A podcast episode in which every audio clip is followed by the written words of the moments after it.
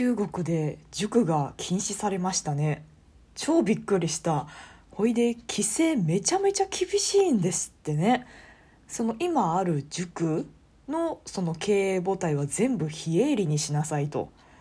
だからまあ実質塾市場みたいなのを一気にぶっ潰すっていうことですよね。なんかね中国にも有名な、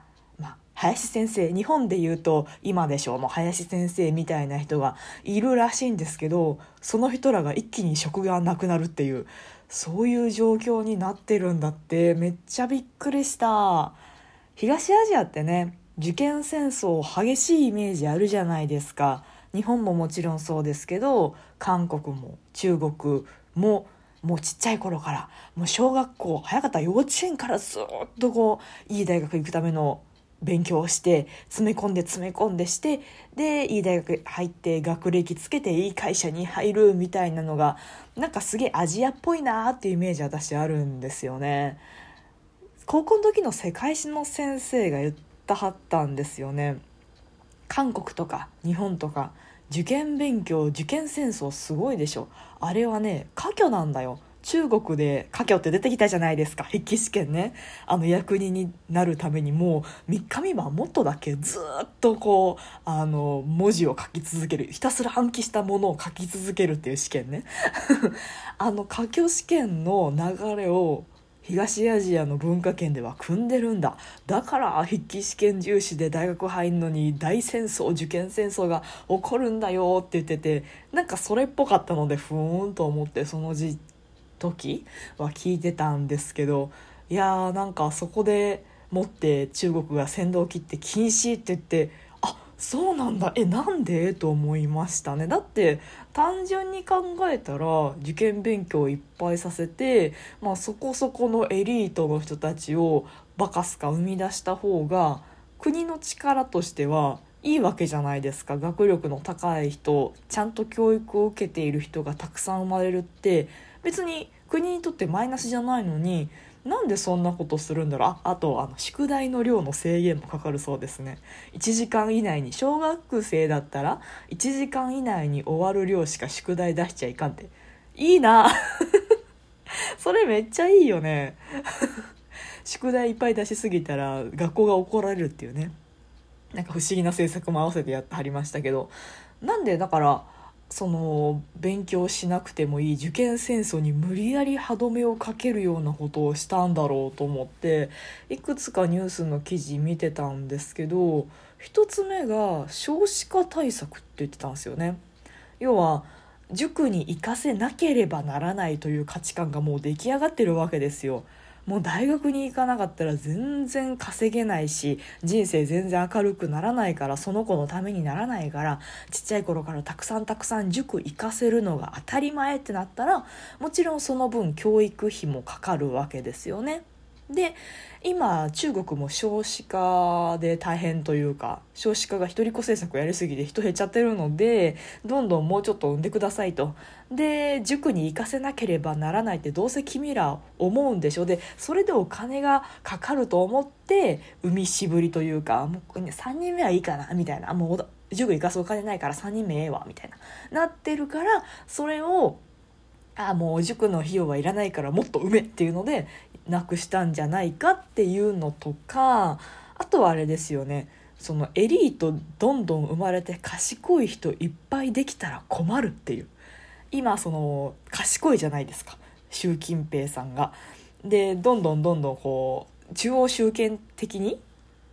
もう上がお上が決めたことをそのままやってればいいんだ、まあ、今回のその塾禁止令が結構象徴的ですけどもう個人個人で頑張ってくださいと。でいろんなエリートを集めてそこでエリート同士が話し合って国をより良くしましょうじゃなくてもう大体もう成長期も終わりましたしもうどういう人が主導権握るかっていうのももう安定してきましたしもう一般市民はそんな賢くならんでええということさえ聞いておいて素直に例えばこの税金上げるだのなんだのに素直に「はいはい」って従ってくれたらそれでよいといやいやこっちの税金上げたらあっちの人困るじゃんとかなんかそういうもうややこしいこと言わんでよろしいと。なんかそういうのでもってエリートを育てない大学に行かせない賢い人を作らないっていう目論みもあるんじゃねっていう記事とかまあいろいろありまして面白いですね。まあその市場の原理資本主義的な原理でもう学歴社会というかが動いちゃってるわけですよね。そこにだから学習塾っていう大きな市場が動いててバカすかバカすかそこにお金をつぎ込んだらいい人材が生まれるでしょうっていうそういう大きな資本主義みたいな、まあ、中国資本主義じゃないけどね。資本主義みたいなものがあるんだけどそこにもうだから中国だからできることですけど塾禁止塾金儲けいかんっつってそこにもう力技で抑え込むっていうねほんと面白いなと思いました。猫だって吠えたい。この番組ではリアルではちょっと喋りづらいこと、だけど誰かに聞いてほしいこと、日々の雑多な所感をいかに言葉にできるか鋭意挑戦中です。少しの間お付き合いいただけますと幸いです。で私大学の時に実はこの議論をしたんですよ授業というか講義の中で。教育格差をなくすにはどうしたらいいかっていう議題でみんなでディスカッションしてたんですよね。で私がねこれ嘘じゃないですよ。私がねあの言ったのが塾を禁止にすればいいと思いますって。私習近平になれるかもしれないですね。そのお金持ちはどんどんいい学校であったりとかいい塾に通わせてもう公教育外の教育をどんどん受けさせるからどんどんお金持ちの子供がいい教育を受けられてでお金持ちの子供はやっぱり賢くなっていい大学行っていい就職してお金持ちのまま生きていくそして、まあ、お金のない人貧乏な人は塾も行かせられないし公立学校しか行かせられないしもしかしたらもう高卒しか選択肢がないとか中には中卒しか選択肢のない人もいますからね実際に。なそういう人たちはやっぱり学歴がつかなくって就職できなかったりとか就職しても大卒の人よりはお給料が少なくってやっぱりこう貧困が連鎖してしまう。っていう世の中じゃないですか今この世の中じゃないですかそれに終止符を打つためには何ができるかっていうのをみんなで議論してじゃあさもうあの公教育以外禁止にすればいいんじゃねって私が言ってなんかあのみんなが「おお」って言ってくれた記憶があるんですよね。だって格差ができるのはそこにサービスがあるからじゃないですか。だからみんなが同じ教育、同じレベルの教育を受けるしかない。公教育を受けるしかないってなればもちろんそこで格差はなくなるわけですよ。まあとはいえね、あの何かしらこうせこいことしてお金持ちの人はなんとかなんとかうちの子を頭抜けさせてやろうっていうのでお金つぎ込むんでしょうけどねあの通信制じゃないなあの定時制の高校にフィールドワーク行ったことがあるんですよね。で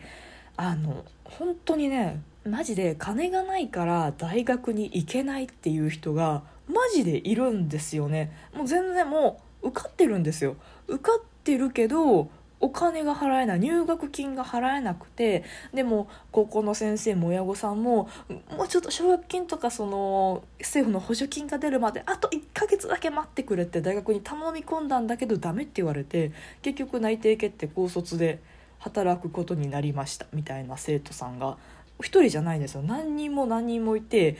なんかそういう話聞いてすっごい私嫌な気持ちになったんですよね。なんだその理不尽はと思って。だって普通に勉強して大学受かってるんですよ。お金だけなんですよ。で補助金も出るんですよ待っとけば。それでもいけないっていう理由があっていけなくお金がまだ届かない待てませんで蹴られちゃうっていう。なんかすげえ嫌な気持ちになったんですよね。まあその話はその政府の補助金を待ってくれない大学がちょっと悪者かなって思ったんですけど、まあ、そもそも大学なんか行かんでよろしい高卒でいいっていう親の方針とか、まあ、ちっちゃい頃からそうやって言われてるから本人自身も高卒で働くもんだと思ってるみたいな人ももちろん定時制高校、まあ、すでに働いてる人もいますけどねなんかそういう感じで。